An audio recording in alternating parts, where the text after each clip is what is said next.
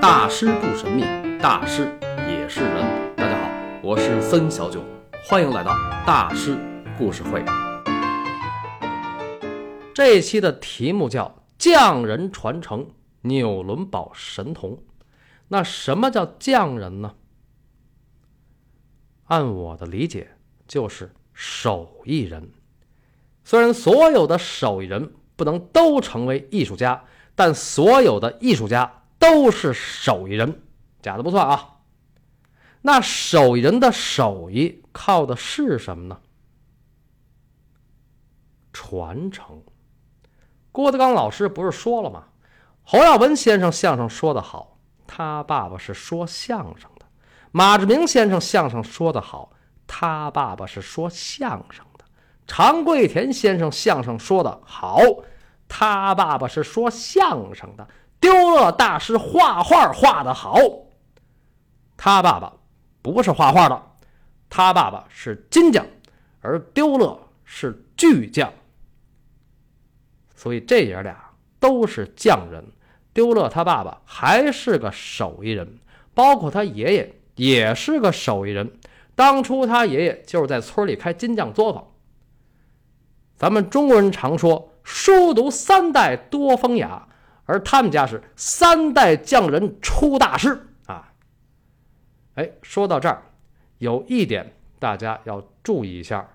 都说丢勒小时候是纽伦堡神童，但他们家其实是外来户，因为他爸爸到二十八岁才在纽伦堡定居，开了一个金匠作坊。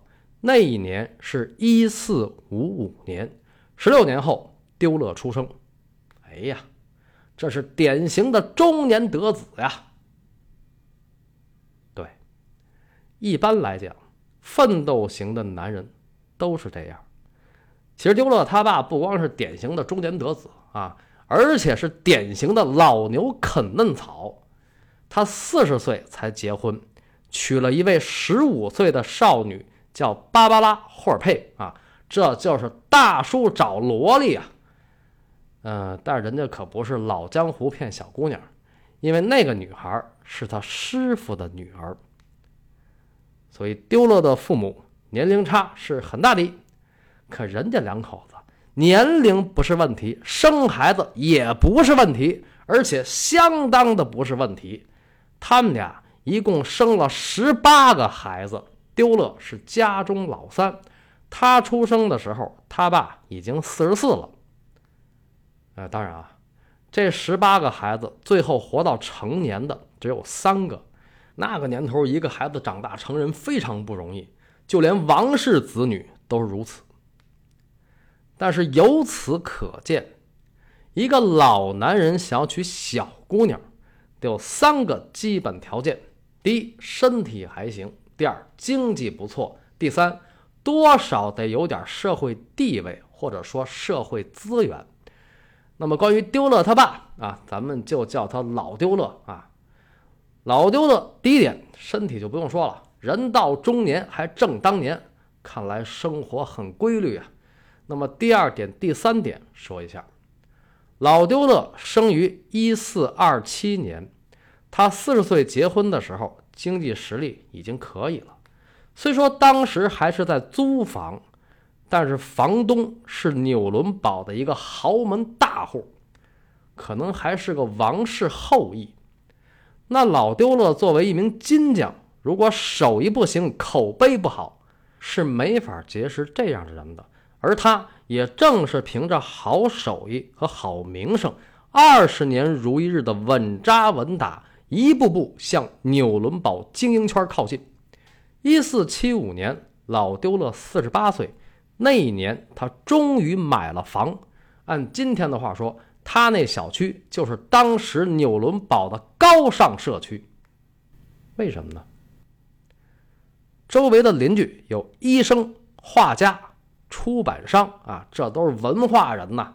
各位，那可是十五世纪，所以老丢勒的朋友圈是妥妥的往来无白丁啊。当然，他的家并不是在一个小区里，而是在一条街上，所以那条街可以简称为牛街。哎呀要说这牛街好吃的可是真多呀，买面茶，喝豆汁儿，卤炸豆腐，杂碎汤，炸糕、碗糕、豌豆黄，爆肚、漏鱼儿，驴打滚儿。北京牛街小吃，让您品味舌尖上的中国。好，咱们接着说纽伦堡这条牛街。老丢勒因为有一帮超牛的街坊，所以后来他能很顺利的为小丢勒找到一位靠谱的美术老师。其实准确的说，应该是师傅。丢勒的师傅叫米夏埃尔沃格穆特，他就是老丢勒的那位画家街坊。不过今天人们在谈起纽伦堡神童的时候，提到最多的却是丢勒在拜师前完成的一幅作品。那是一幅素描，那幅素描上有一句话：“一四八四年，我还是一个孩子的时候，照着镜子画了自己。”这句话有的朋友应该很熟悉，对吧？一四八四年，丢勒十三岁，那幅素描是西方美术史上的第一幅自画像。不过那句话是后来加上去的，在画面的右上方。那么，画中的丢勒，一个十五世纪八十年代的德国平民少年，他有着思考的眼睛、矜持的嘴唇、修长秀美的鼻子和蓬松的卷发，他的衣褶错落有致。十三岁能把画面控制得如此整体和深入，显然是一个聪明孩子才能做到的。五官和头发刻画的。尤为精彩，而且整幅画呈现出了一种雕塑感。但这样的水准，是不是就可以被称为神童呢？在今天的中国，学画的孩子那么多，能画成这种程度的，应该也有吧？所以问题就来了：少年丢勒为什么被称为纽伦堡神童？嗯，关于这个问题。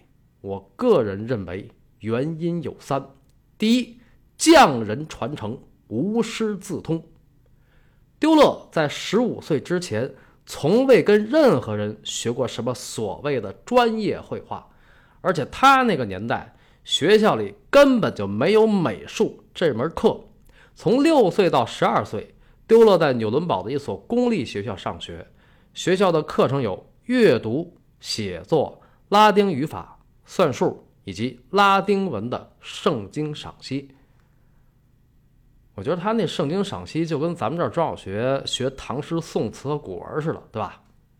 那么在十二岁以后，丢勒不再上学，而是跟着他老爸学习金匠手艺，这才接触到了咱们今天说的美术。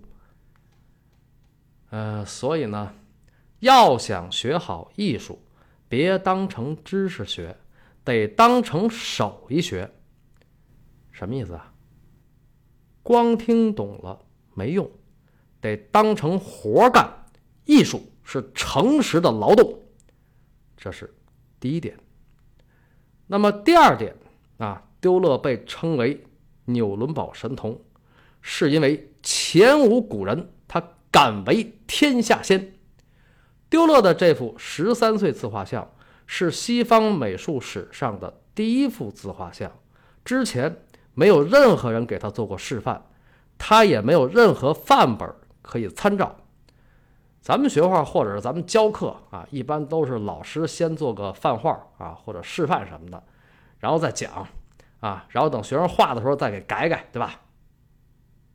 那没有人教你，没有样本可以模仿，你会怎么画呢？你敢这么画吗？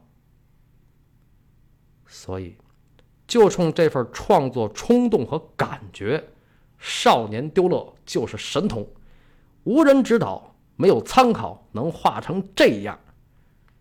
哎呀，四百年后的梵高不也是如此吗？因为艺术首先是感受，而不是技术，这是第二点。那么第三点呢，就是画面意味。虽然丢勒的这幅画从表面上看就是个人物动态写生，对吧？但是，注意那只手了吗？我们常说言为心声，其实手也如此，而且它比语言更有力量，因为它更含蓄。如同达芬奇一样，丢勒也做过很多关于手的练习，但他一生中画的所有的手，都是从这幅十三岁自画像里的右手开始的。在这幅画中，丢勒以食指。指向前方，这个动作意味着什么呢？辩论、质疑、好奇心，或者心中的方向。谁能替丢勒大师说出答案呢？所以，大家可以尽力去想象。但这个动作是出自一个十三岁孩子的构思。而且刻画的如此优雅玄妙，那这只右手不是天才之手又是什么呢？丢勒这幅素描可不是一幅寻常的人物半身像写生啊，单是这只右手，它就无愧神童之称。在16世纪，曾经有一位德国著名学者这样评价丢勒这幅画：他的那只手。是最为精致的。这位学者叫卡梅拉·里乌斯，是16世纪德国的人文主义者、语言学家和历史学家。他说的一点不错，精致。对，丢勒的所有作品都有一种无与伦比的精致，尤其他的素描。而这幅十三岁自画像。刨出那只手的构思与设计，我相信今天的孩子里能驾驭这种写生难度的一定不乏其人。但关键是，最关键的是，这幅画由始至终几乎一笔没改，但它明显是一幅长期作业，不是几分钟、十几分钟的一幅速写。有谁画素描长期作业不改的吗？所以，少年丢勒就是神童。哎，听到这儿，有的人该说了：“你怎么知道他不改啊？”因为他用的是银针笔。丢勒的很多素描都是用银针笔完成的，而银针笔顾名思义，它的笔尖是金属，这种笔的着色程度极低，就像今天的 H 类铅笔。可丢勒那个年代还没有铅笔呢，啊，橡皮就更甭说了，那是将近三百年以后的事儿。哎，世界上第一家铅笔厂就是诞生在纽伦堡。一六六二年，德国工匠弗里德里希·施德楼创建了纽伦堡施德楼铅笔厂，从此施德楼铅笔畅销欧洲，享誉世界，直到今天。哎欧洲几百年没有断裂的匠人精神呐，所以呢，依着资深金匠老丢勒的意思啊，他这个儿子应该子承父业，也做一名金匠。但是看着儿子这幅十三岁自画像，老丢勒开始表情凝重，眉头紧锁。呃，当然，历史已经证明。他对儿子搞艺术还是大力支持的，但是这爷俩是怎么沟通的呢？他们之间是否也像梵高跟他爸那样爆吵不休呢？因为当时的丢勒已经进入青春期了嘛。所以，请听下集：父亲的画像原本父子是师徒。